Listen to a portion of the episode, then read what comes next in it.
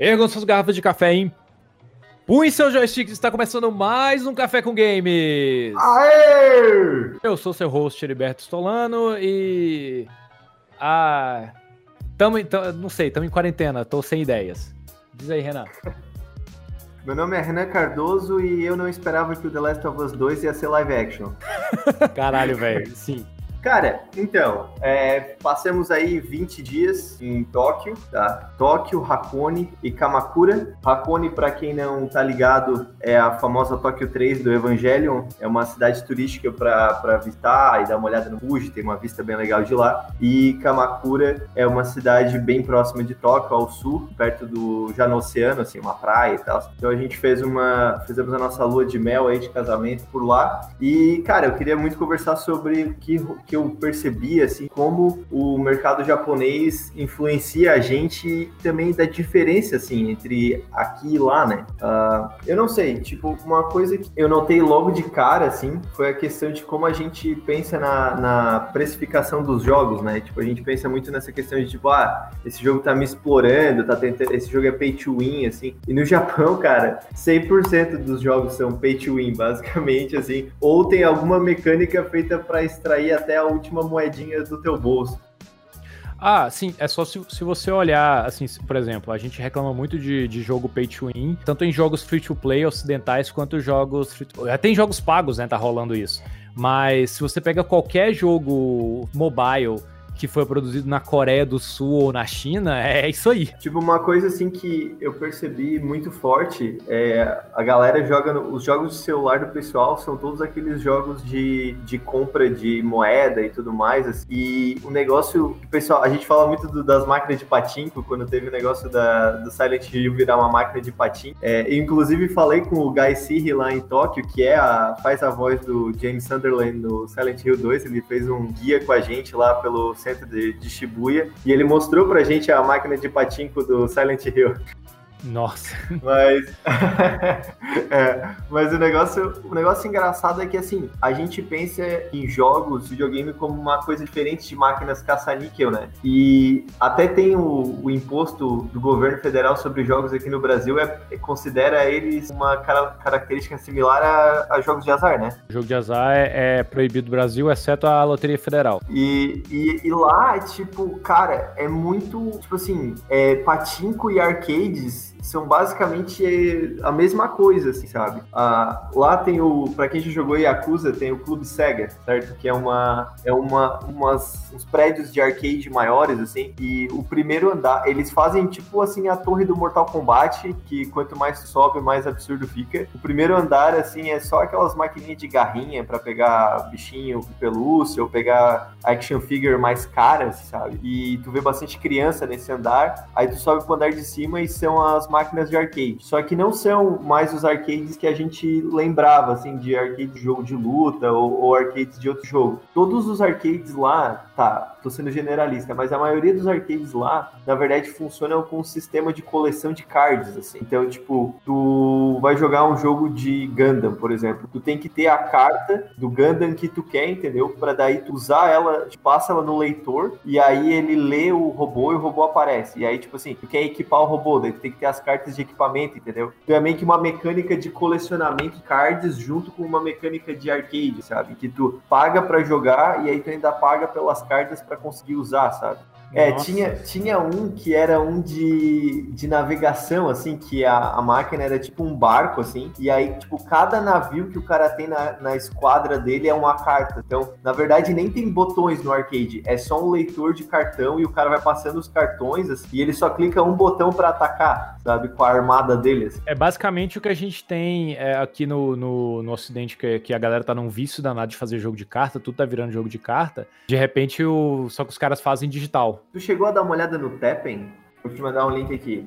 Não, é tipo, é, é por isso que eu percebo que, que a gente, se a gente quer ver para onde é que o mercado. Ah, é, Tapping, não, né? Não, não, não é isso não. Não é, isso é não. porque tipo, assim, se a gente quer ver para onde é que o mercado de jogos vai, a gente tem que olhar para o Japão, porque o Japão que tá produzindo, entendeu? Tipo assim, a- as tendências. E o negócio que eu percebo muito é o Teppen é um exemplo disso, assim, é um jogo de cards digital que na verdade tu tá, tá sempre jogando para adquirir cards, mas é a mesmo lance do, da época que tu jogava Magic, entendeu? Tu compra um Buster, tu não sabe o que, que vai vir. Aí vem uma carta boa e o resto é lixo, sabe? E aí.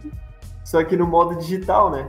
Então, a Galápagos trouxe para o Brasil um card game chamado Keyforge, que ele tenta não ser essa versão pay to win que é o, o Magic, sabe? É, o Magic ainda dá pra tu fazer umas builds com os baralhos básicos, né? Mas, é.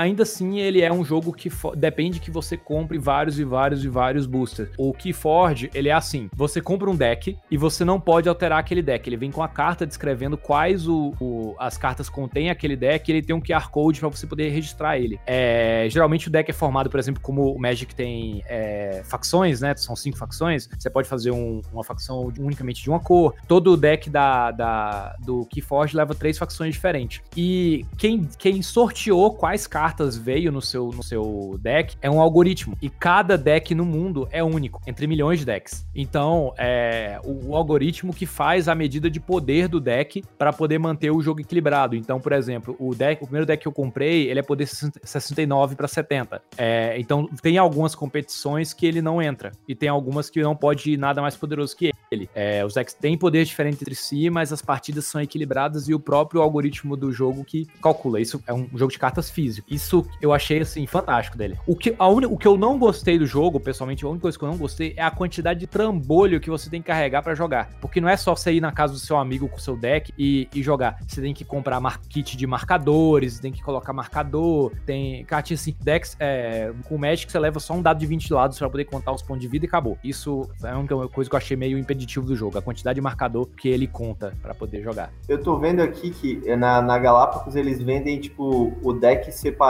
ou o Starter Set, que daí vem Sim. dois decks. E vem todas as cartinhas, vem a, a- o âmbar, vem o, as chaves pra você destravar, tem toda uma mecânica e ele não é sobre derrotar o seu inimigo, é sobre completar chaves de âmbar primeiro. É, eu, eu gostei, pessoalmente, mas a parte que eu mais gostei foi essa forma como que o jogo descobriu como se equilibrar e como impedir que ele fosse pay to win. Muito massa, vou ter que dar uma olhada nisso aqui depois. Mas então, aí assim, né, eu tava falando, o primeiro andar, as arminhas, é, beleza, primeiro andar, brinquedinho de ganchinho. Segundo andar, arcade. Terceiro andar era roleta. Quarto andar era corrida de cavalo e corrida de cachorro. Aí eu olhei, tipo, meu Deus. Aí dizia assim, quinto andar, eu tipo, cara, eu não vou nem ir no quinto andar, porque eu não, eu não quero descobrir o que tem no quinto andar.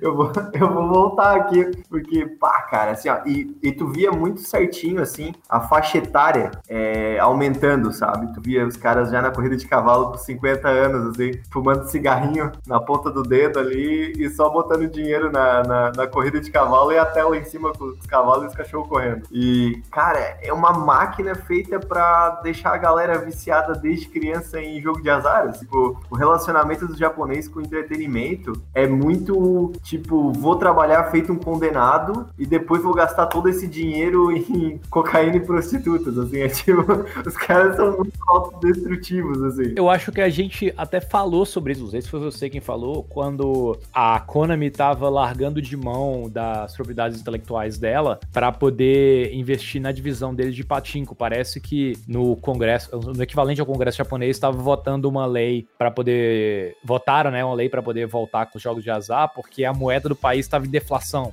É, porque, tipo assim, ó, vou te falar como é que funciona o patinco lá, tá? O, Ga o Guy me deu um tour, assim, me mostrou. O que acontece? Tu, a galera fica ali o dia inteiro nas máquinas de patinco. Patinco, pra quem não sabe, é tipo uma máquina caça-níquel, só que ao invés de ter a, a, a- a alavanca, tu tem três botões. Então todas as três fileiras caem, que nem uma máquina de caça-níquel, e tu aperta o botão pra parar cada uma das fileiras. E tu vai ganhando tokens, assim, moedinhas, né? Tem uns caras que tinha, assim, ó, um carrinho com uns 10 quilos só de moeda. Aí depois o cara pega o carrinho, leva numa máquina, joga as moedas ali e a máquina contabiliza e gera tipo um papelzinho assim de quantas moedas tu tinha. Tu leva no caixa e tu troca por um prêmio. Só que o prêmio é uma fraude. Então, tipo assim, ah, é, o cara ganha um ursinho de pelúcia e ele ganha um recibo, certo? Que ele recebeu o ursinho de pelúcia. Aí beleza, eu tô com o Guy lá e ele fala assim, tá, agora a gente vai, vai ver o que, que ele vai fazer com esse recibo. Aí ele sai, o cara, a gente, o cara sai da loja com o ursinho de pelúcia e o recibo e a gente começa a seguir ele por umas arruelas assim, tipo Yakuza, assim, tipo, ele começa a seguir o cara assim numas ruas minúsculas. Ele chega numa parede preta com cinco buracos na parede assim. Aí ele pega,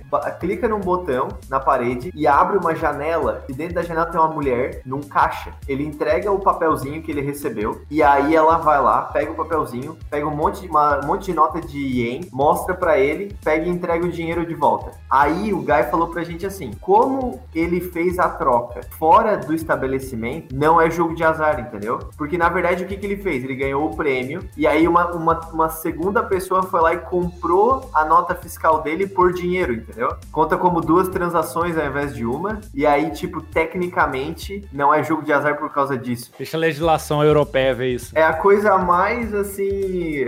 a gente achou um loophole aqui no nosso sistema judicial. Mas assim, segundo o que o Guy me falou, a Yakuza tem um acordo com o governo para que as coisas meio que se mantenham desse jeito. Mas não sei, né? O Guy ele é meio conspiracionista, então talvez, talvez não seja, não seja assim que funciona. Não, não, não duvido que a Yakuza tenha negócio com o governo, visto como é a Itália, né? Mas tipo, cara, o patinco assim é um negócio de louco assim. Só o barulho das máquinas funcionando ao mesmo tempo e a galera fumando lá dentro é tipo o ambiente mais tóxico que eu já vi, assim. E, e é muito interessante porque da, da, é, da 7 e meia, o pessoal sai do trabalho e ao redor da estação central de Tóquio já tem vários bares, vários locais de máquina de patim, karaokê. E o karaokê não é feito, tipo, pra galera ir com os amigos e cantar música. O karaokê são salas privadas. Você paga pra ir sozinho, pra gritar na sala, entendeu? É tipo, é pra tu. A ideia de cantar não é tanto de cantar de tipo, ah, eu vou lá cantar o, a música do Titanic, sabe? É tipo, é pra ir pra tu, pra tu gritar numa sala com, aba, com abafamento de Ah, tipo, tipo um Yagretsuko. É, é tipo, cara, é... Ela vai sozinha no, na, na, nas cabines. Inclusive, essa parada das cabines individual é um troço que ainda não chegou aqui em São Paulo. Aqui já tá na moda os karaokê, tem karaokê pra tudo que é lugar. Eu, eu, eu moro do lado do maior karaokê da América Latina, que é a Tóquio. Mas a Tóquio, assim, são nove andares, é, sendo o último andar uma boate. Então, assim, em cada andar um karaokê, mas todo mundo que tá no andar vai ver você, você, você cantando, não só você e seus amigos, sabe? É, no, no Japão eu vejo karaokê individual muito hardcore. É muito hardcore. Eu olhei, tipo, caramba, velho, isso aqui, assim. Tipo, é, de certa forma, a gente percebeu muito assim: a cultura é feita para tu viver fora de casa, entendeu? Porque o teu trabalho é uma merda e a tua, e a tua casa é minúscula. Então, tipo, o pessoal, na hora de entretenimento, meu, a galera vai à loucura, assim, sabe? A galera gasta uma grana ferrenha em bares e tudo mais. E é todo dia, né? Tipo, sai, a galera vai pro bar todo dia, assim, eles não vão só na, na sexta-feira no happy hour, assim. Então, meu, eu fiquei. Foi, foi um choque de cultura mesmo. Assim, eu olhei, tipo, ah, que isso, cara. A galera aqui é muito hardcore na, nos, nos gameplay aqui. Eu acho que alguns países como o Japão, eles são um pouco do termômetro do que, pra que caminho que a civilização tá indo, sabe? É, assim, bom lá, eu tô falando isso baseado em, baseado em nada e na minha leitura do livro Sociedade do Cansaço. Essa coisa de isolamento social, é, ansiedade, depressão, todas essas coisas, todas as coisas que a gente tá vendo agora surgindo nos grandes centros dos Estados Unidos, Brasil, é, o Japão já tinha problemas com com isso há muito mais tempo. É, e essa parada, por exemplo, do jogo, dos jogos de azar, né? Uma característica que os jogos de azar têm é da questão de trabalhar a parte da recompensa no seu cérebro. Coisa que a gente é muito contra na, naquele seu artigo mesmo sobre a caixa de Skinner, né? Que introduziu o conceito para a maioria das pessoas que não conhecia. Às vezes, um jogo de celular tem um recursozinho de recompensa rápida de caixa de Skinner, ele é mais é, atrativo, você sempre tem mais vontade de jogar ele do que um jogo super bem trabalhado, complexo, que é esses que a gente costuma falar mais aqui no, no Café com Game games. Às vezes eu me sinto é, mais tentado a jogar um jogo free to play que tem esses recursos do que jogar um jogo que eu poderia estar aproveitando com experiência mais rica. Então, é, às vezes faz sentido. É, inclusive, já tem vários estudos mostrando que a, a, você simplesmente olhar no celular e ver as notificações de likes que você curte, né, que, que te curtiram, é uma coisa mais viciante do que cigarro, por exemplo, porque é uma coisa mais rápida e, e você faz mesmo que sem perceber para poder ir trabalhando aquele, aquele sistema de recompensa na sua cabeça. Às vezes faz sentido a pessoa gostar mais de um jogo de azar que tem um sistema de recompensa do que um jogo que tem um gameplay, assim, tipo um, Cadillac Dinossauro, um Street Fighter da vida. Engraçado, a gente falou tanto sobre esse negócio do estresse, de usar os jogos como uma fonte de escape, né, cara? Teve duas vezes que eu fui pegar o trem de Shinjuku, em que o Google me avisou que ia ter atraso no trem porque tinha um corpo no trilho. Só desses 20 dias que a gente ficou lá. Então, tipo, a gente sabe disso, né? Que a Ásia tem uma alta taxa de suicídio e tudo mais, mas, tipo, cara, ver isso ao vivo, assim, foi um negócio muito louco. E o, o pessoal pode até pensar que eu tô cagando, assim, tipo, na, na falando muito mal, né? Mas, cara, foi uma experiência muito top, assim, foi muito legal, sabe? Foi incrível, na verdade, mas, mas tem uma outra coisa, assim, que eu não troco os BR por nada, e uma das coisas é, é o fato de como a gente tem um relacionamento mais, mais leve, assim, sabe? Com estresse. A gente, às vezes, até pega a fama de ser vagabundo, mas, cara, eu, eu prefiro 10 mil vezes ser do jeito que a gente é do que ser uma pessoa que vive em função de, de ser super eficiente no trabalho e depois se mata para tentar sobreviver, sabe? A gente, tava, a gente tava assistindo a Gretsuko esse final de semana e, assim, é muito bizarro essa coisa, assim, cara, se ela, se ela acha o emprego dela tão merda, por que ela não muda de emprego? Porque aqui em São Paulo é, é um pouco mais fácil. Eu sei que nem todo mundo pode mudar de emprego, mas lá no Japão eles não podem. Então, assim, é muito mal visto você ficar. Aqui em São Paulo você só aumenta seu salário se você ficar pulando de empresa em empresa, é, pegando proposta melhor. Lá não. A pessoa ainda tem essa cultura de ficar na mesma empresa a vida inteira. E uma parada que, eu, que, eu, que, eu, que foi um choque para mim quando eu cheguei aqui em São Paulo é. As, você falou das pessoas jogando jogo de, no celular, é que aqui eu vejo gente de toda, todas as idades jogando jogo no celular. Antes eu via só, assim, gente mais jovem jogando no celular, assim, ou gente mais nerd. Aqui não, aqui o tiozinho, é, que você imagina que o cara deve trabalhar numa quitanda vendendo tomate e o cara tá lá jogando jogando é, algum jogo mobile.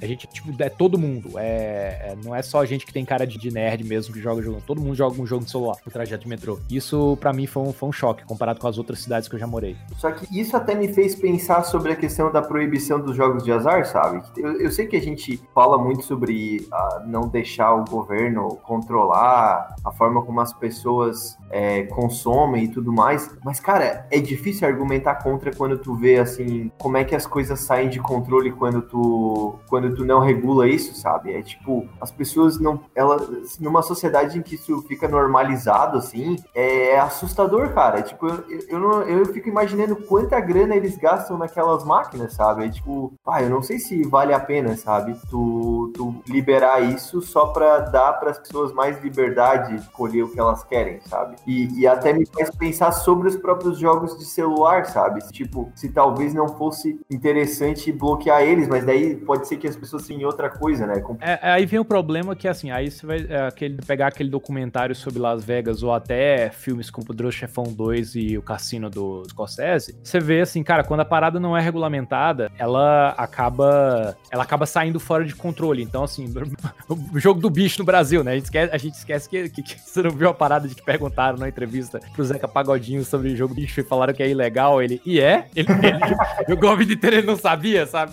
Nossa, agora duas coisas que eu vou falar aqui que vão, vão pessoas vão caçar meu pescoço. É, tem experimentos em que mostraram que regulamentar a caça de algumas espécies de animais, ao invés de proibir, acabou salvando a, a espécie da extinção do que é, simplesmente manter a proibição, porque mantendo a proibição, a caça ilegal continuava freada. Aqui não, para que a caça predatória e ilegal não elimine a espécie. Então você tem uma caça regulamentada sob controle. A mesma coisa quando você fala de política de proibição de drogas e, agora quem a cabeça vem, trabalho sexual em geral. Trabalho sexual em geral é, é proibido ou, pelo menos, tolerado no mundo inteiro, exceto na Nova Zelândia. Aí você fala assim, ah, mas o trabalho sexual, ele existe por, por causa do, do, desemprego, né? Pessoas não, não, não é, têm emprego, têm problemas, ou como, como nos Estados Unidos. Nos Estados Unidos, quem trabalha com, quem trabalha com pornô, é, antes era quem ia para Los Angeles querendo virar artista e acabava não, não tendo oportunidade, ou hoje, quem basicamente praticamente 90% das pessoas do, do, do, sexo é gente que tem dívida estudantil. Se você acha que, que coloca as pessoas para poder trabalhar com sexo, seja prostituição ou pornô, é, é problema de, de país com desigualdade social e pobreza, existe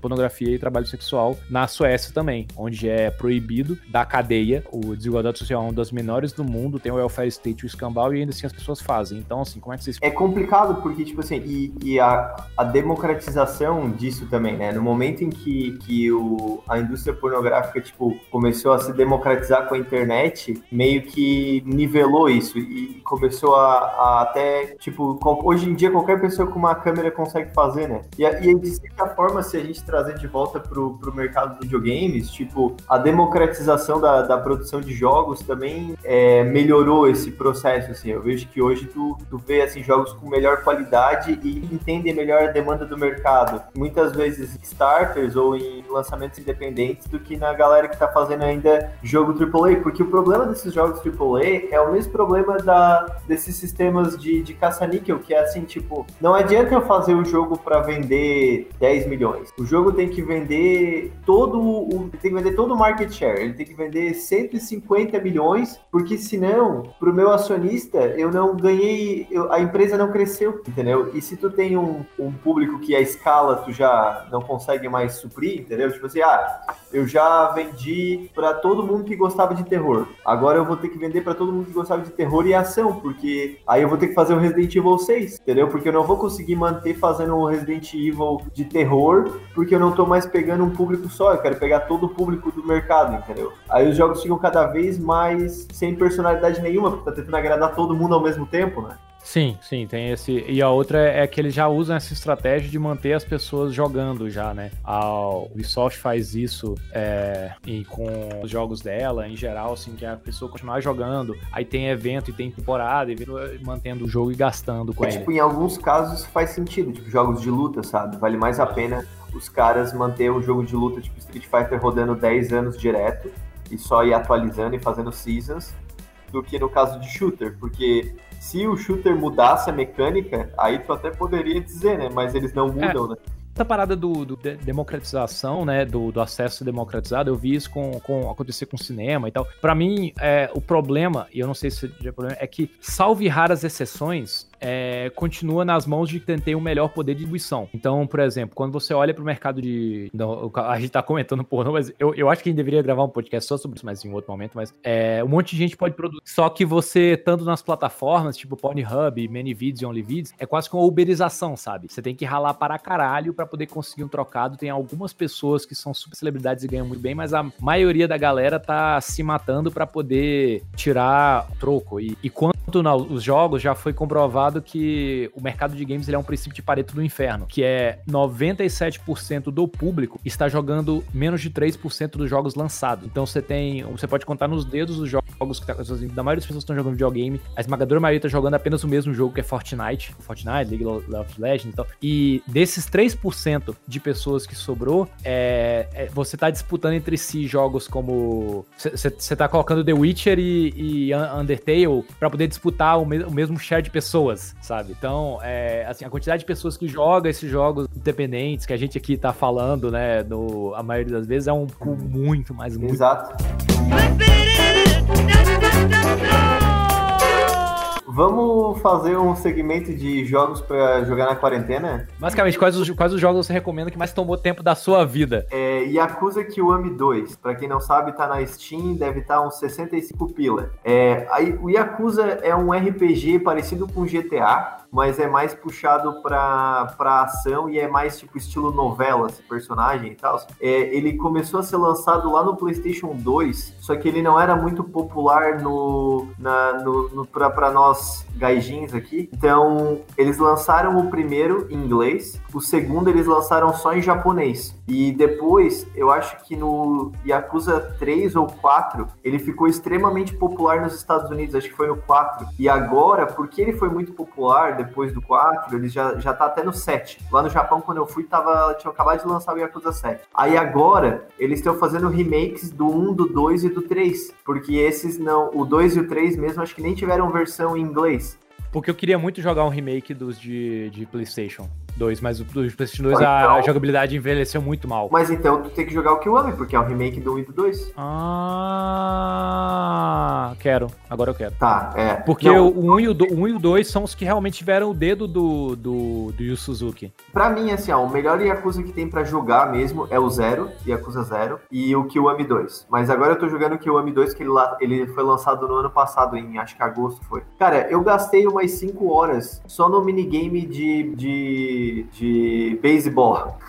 Então, então, assim, porque todos os minigames no jogo, assim, é como se fosse uma. É como se fosse uma, uma- um bairro de Tóquio na vida real, assim. E é bem parecido mesmo, com as, as maquininhas de bebida e as, e as lojinhas de conveniência a cada esquina. E cada minigame que tu vai fazer lá, seja ir no karaokê ou coisa assim, ele, ele libera experiência que vira XP pro teu personagem melhorar, tipo, combate ou o que for, sabe? Então, ele te incentiva a, a tentar jogar um pouquinho de tudo, porque tem missões especiais que são abertas só se você liberar, tipo, níveis de jogo de boliche, tá ligado? Coisa assim, sabe? O Kiwami 2, ele tem dois minigames. Um é que você vira gerente de um cabaré, e aí você tem que contratar é, funcionárias pro teu cabaré, e elas têm habilidades diferentes, tipo, ah, essa aqui é boa pra romance, essa aqui é boa pra fazer o cliente rir, essa aqui é boa pra, pra fazer o cliente chorar se ele tá triste e tal. Porque tu sabe que no Japão, cabaré é tipo psicólogo, né? O não... não, mas é verdade, o cara não vai pra... Mas aqui também é meio, aqui também é meio assim. E o outro minigame é o minigame de construção civil, que daí, tipo, só que a ideia é que tu, a Yakuza tenta roubar os contratos da, da tua empresa de construção civil, então tu tem que pegar os teus pedreiros e fazer, tipo, um daqueles jogos de, de, crowd, de crowd control, assim, de, tipo Plants vs Zombies, assim, que tu faz os teus pedreiros proteger a obra, assim, contra os Yakuza que vêm vindo em ondas pra atacar a tua obra. Basicamente, os caras colocaram o Constructor, lembra do Constructor, dentro do, do, do Yakuza. Só esses dois games é, é tranquilo 20 horas de jogo, assim, sabe? Mas a história do jogo que é tipo mais 10 horas.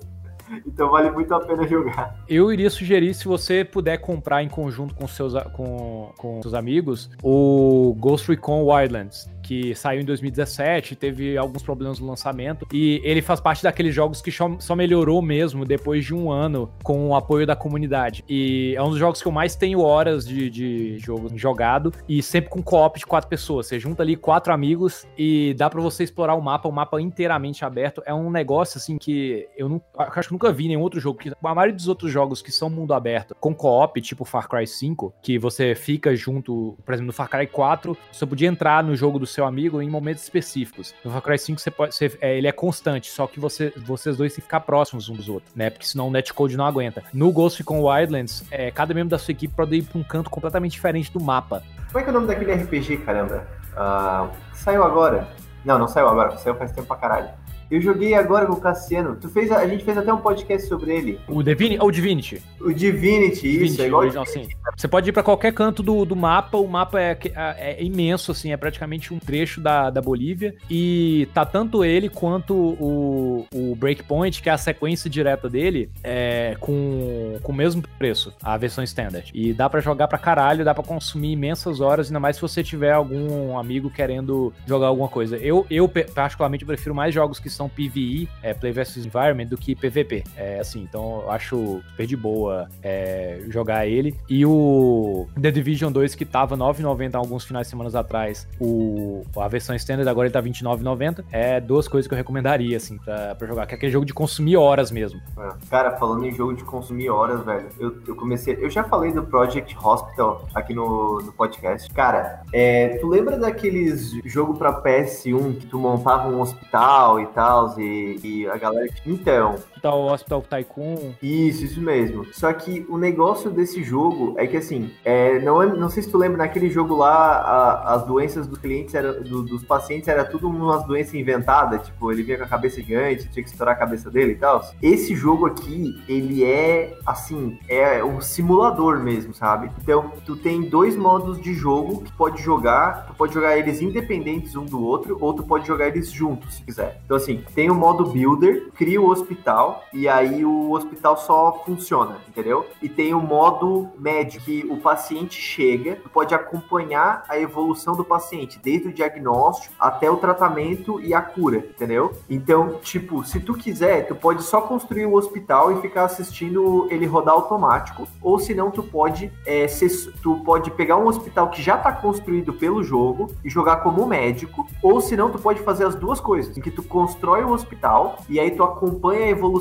dos pacientes um a um, entendeu? É tipo, é tipo Sin City e Dr. House no mesmo jogo. Então, cara, é muito legal. E assim, ó, é, a parte mais legal é que eu, eu trabalho com a, a minha esposa, para quem não sabe, ela é nutricionista, mas ela trabalha com atendimento é, em hospital, né? Então ela trabalha nessa parte de neurologia, ele, ela entende bastante dessa parte de tratamento e tudo mais. Cara, foi um jogo muito legal de trazer ela, porque a minha, a minha esposa não gosta muito de, de videogames e tal, mas esse jogo, assim, pegou ela de um jeito, porque, cara, é muito interessante. O cara chega na, na, na ambulância lá e tu não sabe o que ele tem. Então tu começa, tipo, o que, que eu vou fazer? Vou fazer exame de sangue? Vou fazer raio-x? Ele começa com sintomas só. E aí tu tem que ir olhando para os sintomas, pensar quais são os exames que vão te trazer algumas dicas do que, que esse cara pode ter, sabe? Então, tipo, ah, eu descobri que ele tem algum tipo de problema no sangue, mas o meu laboratório não consegue. Então, aí entra no modo builder, tu tem que construir um laboratório específico para aquilo ali e tentar descobrir o que, que o cara tem, entendeu? Porque senão, de duas uma, ou ele pode morrer morrer, ou tu pode precisar encaminhar ele para outro hospital porque tu não consegue curar ele ali, entendeu? Cara, é um, assim, ó,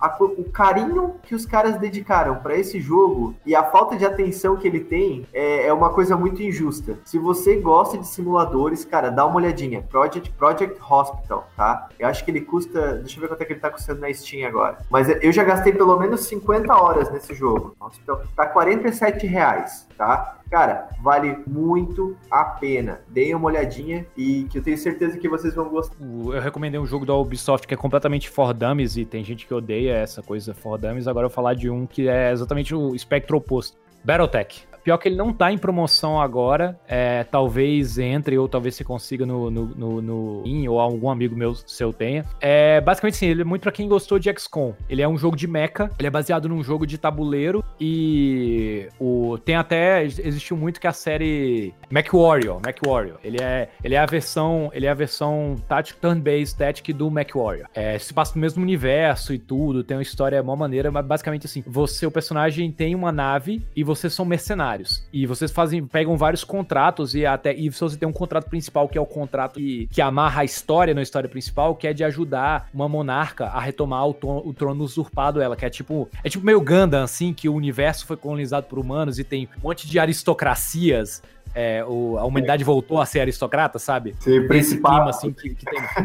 é, muito, muito Gundam Wing, assim. E você monta o seu, o seu Mac, o seu Mac do jeito que você quiser. Você customiza ele e vai pra batalha. Tem uma parada de você ter que esperar o superaquecimento, senão. É, tem toda uma coisa de posicionamento. E como, ao contrário do XCOM, não tem cover, porque seu, seu, seu mecha não tem como subir, você tem que se posicionar muito bem para poder atacar. E o jogo não pega muito na sua mão para poder te ensinar. Então, assim, eu tive que recomeçar o jogo umas quatro vezes para poder entender a mecânica, para poder entender os menus. Os menus são muito complicados, assim, mas para quem gosta de, de, É porque ele não te entrega as paradas aos poucos, porque a, a, a, jogabilidade realmente é complexa. Mas uma vez que você domina a, a jogabilidade, gosta de sair explorando, é, vale, é muito legal, assim, porque ele é um jogo muito completo, ele é um jogo muito satisfatório. E, assim, ele é, ele é meio que, que, que nem o, o XCOM, assim, não é do mesmo forma que o XCOM você tem que trazer sua base, e dificilmente você vai conseguir, é, você vai conseguir manter tudo igual, é, você tem que escolher onde você vai focar mais, você vai focar mais na satisfação da da sua, da sua tripulação, se você vai é, é, manter os seus mechas. Você não pode pegar todas as missões, porque existe tempo. Então, ele é um jogo que ele tem tempo e você tem que lidar com seus erros. Então, às vezes, se você perder um job porque faltou o tempo, você vai ter que lidar com isso. Às vezes, você não pode ir para uma certa missão da missão principal porque você tem que pegar essa missãozinha menor que vai pagar pouco, mas você vai conseguir consertar seus mechas, leva tempo para você poder consertar seus mechas. É, parece que eu tô falando só as desvantagens do jogo, mas são essas coisas, esses pequenos empecilhos de gerenciamento que tornam o jogo mais interessante. Você se sente mais no controle do que nesses jogos, como o caso dos jogos da Ubisoft, que vão te entregando tudo e vão tentando fazer com que você nunca tenha uma experiência negativa com o jogo. Cara, então, muito massa. Então, se você não viu, assim, dá uma olhada no uns vídeos aí que é muito foda o, o, a, a jogabilidade. Geralmente, quando ele entra em promoção, ele fica tipo uns 25 reais, mais ou menos.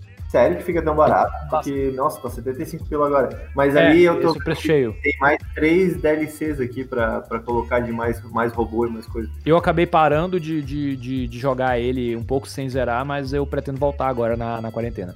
A quarentena, de volta à quarentena. Porque assim, eu tava jogando The Witcher 3, mas assim, todo mundo já jogou The Witcher 3, então não tem nem como recomendar. Eu tava dando uma olhada aqui dos jogos que vão lançar nas próximas semanas, talvez seja interessante. Cara, eu tô louco pra jogar o, o Resident Evil 3. Meu Deus. Porque assim, deixa eu até, até explicar assim. Porque eu, quando era criança, eu tinha muito medo de Resident Evil. Então eu só conseguia assistir meus amigos jogando, eu não conseguia jogar. E agora, velho, que eu joguei o 2, depois de tantos anos, nossa, eu quero muito jogar o 3, cara. Eu, eu, eu até pensei, será que eu vou fazer o pre-order pra conseguir a tal? Até essas porcaria de pre-order que eu sempre toda vida odiei, tô começando a considerar. Porque eu tive, eu tive mais ou menos a mesma experiência com, com o 2. Assim, eu, eu nunca consegui. Eu passar, eu nunca consegui passar do primeiro encontro com o Nemesis no, no 3 original, falar a verdade. É, eu não joguei. É, desculpa aí, eu tenho essa falha de caráter, mas eu zerei o 2 é, na época original. Mas é, é, na época era assim, aquela coisa que senta eu, meus irmãos, meus amigos, todo mundo jogando junto, passando controle poder zerar e ajudando a resolver os mistérios. Põe aspas aí, mistérios, como se fosse algo é, realmente difícil. Então, para mim, jogar o remake foi uma experiência sensacional, assim. É, eu, eu, nem senti que eu tava jogando um jogo de. Eu nem senti que eu tava rejogando o mesmo jogo, sabe? A parte ruim. E nem é, senti que eu tava jogando um jogo inteiramente pela primeira vez, porque tinha alguns elementos fa familiares. Ele foi o melhor dos dois mundos, o melhor da novidade e o melhor da, da nostalgia. É, eu acho que é exatamente isso, né? As alterações que eles fizeram nas mecânicas são suficientes para ele parecer um jogo novo também, né? E, cara, e, e, também me faz pensar é aquela velha história que a gente tava conversando antes, né? De, assim, ó, tão difícil que. Como é que pode que ninguém consegue conseguem lançar um jogo tão bom que agora os caras têm que fazer remake de jogo de 96 e 97 para conseguir vender, sabe? Porque não há jogo decente saindo nos últimos anos, assim. Tudo bem, ano passado a gente jogou Sekiro pra caramba. Mas, tipo, porra, cara, é, sabe?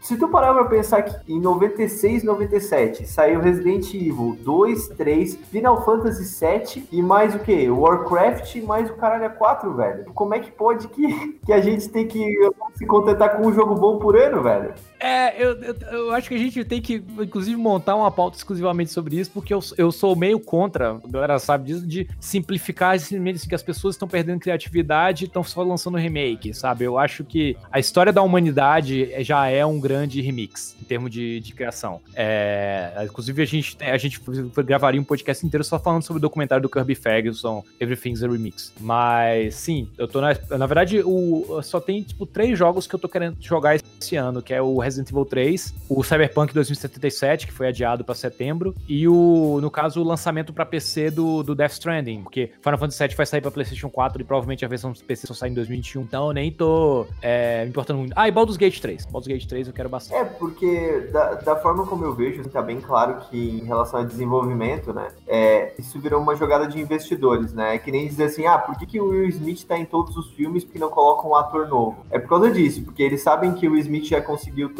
tanto dinheiro no último filme, então eles vão colocar ele no próximo, no próximo, no próximo, até a hora que, entendeu? Que ele for muito caro para eu contratar ou até a hora que eu, que eu precisar botar alguém novo. Então é, eu tô vendo que a gente tá passando por essa fase, assim, pros jogos. E caras são tipo, não, o que que deu dinheiro? Ah, isso aqui deu dinheiro, beleza, vamos fazer mais um, mais um, mais um, mais um. Quantos Call of Duty a gente vai ter que fazer até a hora que a gente, entendeu?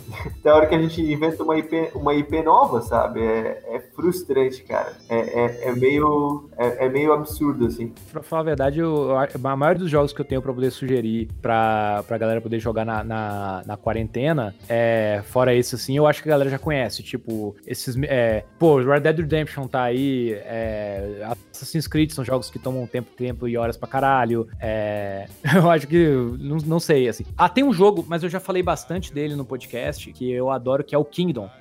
Eu, eu, é um dos jogos que eu mais tenho horas nele no, no meu, no meu Steam, que que, se alguém não me ouviu ainda recomendar dele, é você controla um, um rei ou uma rainha em cima de um cavalo e você controla seus súditos apenas dando dinheiro para ele. Você joga uma moedinha, aí ele vai lá e, e você recruta, você joga uma outra moeda para poder comprar uma foice, ele vira um fazendeiro. Você joga para comprar uma, uma, uma, um martelo, ele vai lá e vira um carpinteiro e constrói as construções que você manda ele construir. Aí você monta, ele é um jogo de estratégia totalmente minimalista, então você tem que construir o seu reino para poder proteger ele das criaturas que vêm à noite, a lá Minecraft. E aí você vai fazendo o seu reino prosperar, prosperar, prosperar. É, ele tinha uma coisa meio de Infinity, então a cada nova noite os monstros iam ficando cada vez mais fortes. Aí tem o, a versão atualizada dele, que é o Kingdom New Lands, que é, você se muda para novos lugares e você meio que recomeça o seu ciclo. É, o Thomas Vandenberg, eu acho, se não me engano, ele tá com um novo jogo para sair. É, deixa eu ver aqui, eu não, leio, não sei se já saiu o Kingdom 2. É, deixa eu ver aqui. Uh,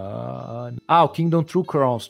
Kingdom True Crowns saiu, que é a atualização dele. Tem o original e tem o Kingdom Two Crowns. Eu não cheguei a jogar a sequência ainda, mas assim, ele é, ele é daqueles jogos de tipo de, de modo survival, sabe? Ele vai até onde você vai aguentar e mostra assim: ah, você aguentou 100 noites, sabe? É, é um. É, e é legal, assim, porque quando você morre, você imediatamente você quer começar uma nova jogada e ver até onde você vai. Ele é muito viciante. Eu tô vendo aqui que eles deram uma expandida no, no Two Crowns, que seu, seu, seu rei agora tem novas é, montarias, agora tem montaria voadora, tem grifo, tá mó legal, assim. E o estilo da direção de arte é fantástico. Tem dois jogos que me comeram tantas horas que eu tive que parar de jogar eles, porque eu disse, cara, isso aqui vai consumir a minha vida. É Stardew Valley, que é aquele versão indie do Harvest Moon, mas é até sacanagem dizer que é a versão indie do Harvest Moon, porque na verdade ele é bem melhor que o Harvest Moon em questão de complexidade, tá? Mas é, se você quer ser um fazendeiro por 30 anos, eu recomendo esse jogo. E o, e o outro é Kerbal Space Pro, é, Program, e daí é mais relacionado à minha área mesmo de engenharia, né? Tipo assim, o Kerbal pra mim, cara, é, é um daqueles jogos assim que eu consigo tranquilo jogar 30, 50 horas direto sem nem notar a hora passando, sabe? Você fazer seu próprio programa espacial e programa aéreo de, de avião e de nave espacial, e, e aí também tu pode ir para os fóruns e começar a ver os projetos que outros jogadores estão fazendo. Os jogadores do Kerbal são tão dedicados que eu acho que eles gastam mais tempo do que a NASA, assim, nos projetos deles, porque é absurdo, cara. Eles desenvolveram, a última vez que eu dei uma olhada no, no, no fórum do Kerbal, eles tinham desenvolvido uma, um projeto de avião que ele consegue consegue entrar e sair da estratosfera para conseguir fazer viagens sem combustível. E daí, tipo assim, tu, é como se tu fizesse um lançamento, entendeu? Tu, tu gasta combustível na ida e aí depois ele já tá em trajeto, então ele só vai cair no, no alvo, sabe? Tipo, vai pousar ali sem gastar combustível nenhum. Cara, os caras são, assim, ó, genial, velho. Vale muito a pena investir um tempo. Se você é desses caras loucos que gosta de ficar horas e horas construindo coisa e calculando vento e não sei o que, Kerbal Space Program é o jogo pra ti. Fora isso, cara, acho que é isso, velho. Acho que, acho que nós vamos sobreviver até semana que vem. Como é que tá aí em São Paulo? Vocês estão, fodidos ou não? tipo, duas semanas e vamos ver se a gente achata a curva, sabe? Aquele negócio do. Tem uma galera compartilhando o vídeo do Atila no Nerdologia falando sobre como funciona a curva que você calcula a, a, o espalhamento da infecção. Então, é, aqui, a, eu sei que aqui em São Paulo tá foda que não tá dando certo, porque, tá, eu que trabalho com, com tecnologia no startup, eu posso fazer home office. O cara que trabalha no supermercado não pode, o cara que trabalha na indústria não tá parando. É, sabe, não, é to, não são todos, todo mundo, porque o país tá em, em situação de, de crise. Não dá pra todo mundo parar. Mas a gente vai ver o quanto a gente consegue reduzir os casos e a infecção em duas semanas e ver se continua. Então, assim, já tem gente falando coisa de três meses sabe? Ou de, se não, se não, é se não for uma, uma, uma, um monte de gente fazendo home office, é pelo menos uma paralisação. E também as faculdades também estão a mesma coisa. Então, uma paralisação duas semanas, é, mas já tem outras empresas e até algumas escolas falando de, de dois até três meses de paralisação. Então, a gente vai ter que estar acompanhando aí nas atualizações constantes no, no boletim do apocalipse ao longo dessa semana. É, enquanto isso, a gente vai se esforçar aí para manter os podcasts mais ativos, porque é foda ficar tanto tempo sem nada para fazer, né? Então, pelo menos isso a gente pode ajudar vocês a criar um conteúdo que para manter vocês vivos aí enquanto isso. Então é isso, pessoal. Até o próximo podcast e continue jogando.